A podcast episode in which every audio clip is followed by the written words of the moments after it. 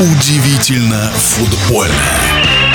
Когда такое было в первой лиге, чтобы сразу 8 команд претендовали бы на выход в РПЛ? Мы уже рассказывали о некоторых фаворитах. Лидирует в турнире Махачкалинская «Динамо» и недалеко от тройки «Арсенал», «Енисей» и клуб «Родина», о которых пойдет речь и не только о них. В эфире футбольный эксперт Александр Ухов. Тульский арсенал, который делит третье, пятое место вместе с Акроном и Тюменью и находящийся всего в двух очках от махачкалинцев, которые идут на первом месте, приобрел не кого-нибудь, одного из самых в свое время сильных молодых футболистов России Александра Зуева, спартаковца.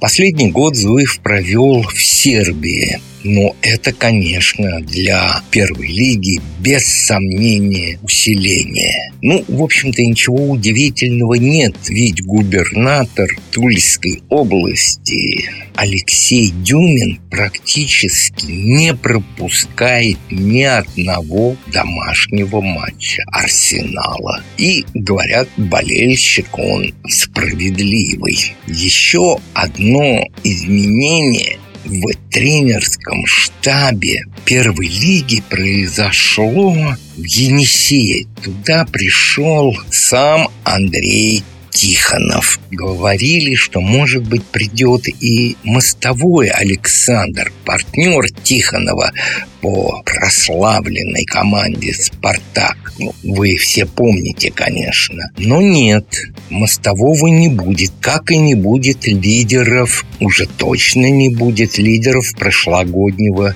Енисея, Глушкова и Ланина. Но под крыло папы пришел Денис Тихонов, талантливый молодой полузащитник тренерские изменения произошли и в Шиннике. Туда пришел Черышев. Ну, я думаю, вы понимаете, тренер Черышев – это старший из футбольной династии Черышевых. Усиление по сравнению с Хамухой сказать пока трудно, но то, что тренеры, имеющие опыт интересной, хорошей работы, возвращаются в Россию, это положительный знак. Хотя тренировал последний клуб у Черышева был из Андоры. В Черноморце будет Гаранин трудно сказать, что ждет сейчас Черноморец в связи со сменой тренеров. Но положение, конечно, у новороссийцев незавидное. Идут на последнем месте и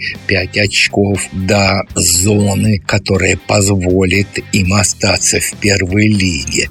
И практически вот более ярких каких-то событий нет. Быть может, только стоит отметить, что Родина, московская Родина, которой очень многие симпатизируют, играет, которая достаточно весело, и лично я еще симпатизирую ей, потому что это частный футбольный клуб, который создает вертикаль, у них хорошая академия, есть Родина молодежная. В общем, такой настоящий футбольный проект пока не потеряла никого. А ходили слухи, что, ну, например, лучший бомбардир Родины Тимошенко и, наверное, один из лучших и самых ярких игроков первой лиги вполне вероятно может оказаться или в ЦСКА, что менее вероятно, и, что более вероятно, в Оренбурге. Но пока Родина всех сохранила. Итог подведем короткий по этому межсезонью, которая практически уже заканчивается. Начались контрольные игры, где команды первой лиги играют вполне достойно с представителями РПЛ. Например, Акрон победил Локомотив. Торпеда очень упорно билась с ЦСКА. В общем, впереди 3 марта стартует и РПЛ, и Первая лига. В нашем эфире был вице-президент Федерации спортивных журналистов России Александр Ухов. Удивительно футбольное.